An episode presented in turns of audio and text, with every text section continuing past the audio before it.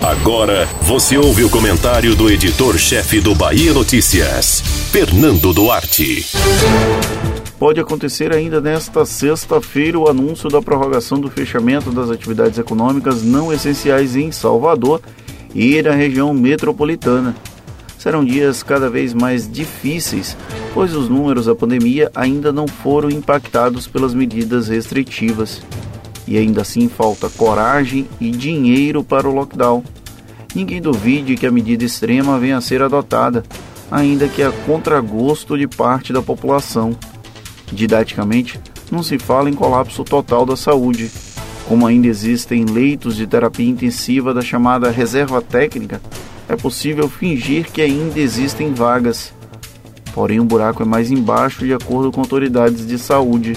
Em Salvador, por exemplo, a secretaria só vai tratar como colapso quando não houver mais atendimento de novos pacientes nas unidades de pronto atendimento e gripários, algo que pode não acontecer. Todavia, já existem casos de pacientes que não conseguiram aguardar o suficiente por um leito de UTI e acabaram morrendo antes de serem regulados. Não por causa da regulação, mas pela demora desses pacientes em procurarem apoio médico. É preciso falar seriamente sobre o assunto.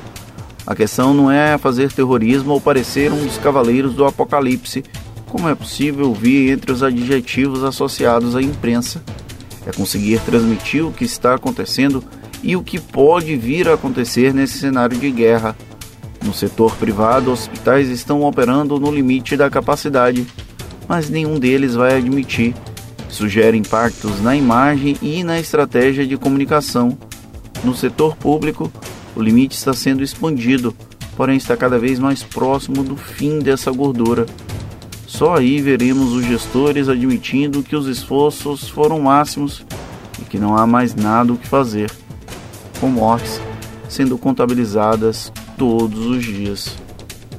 Uma conjunção de fatores nos trouxe até esse momento.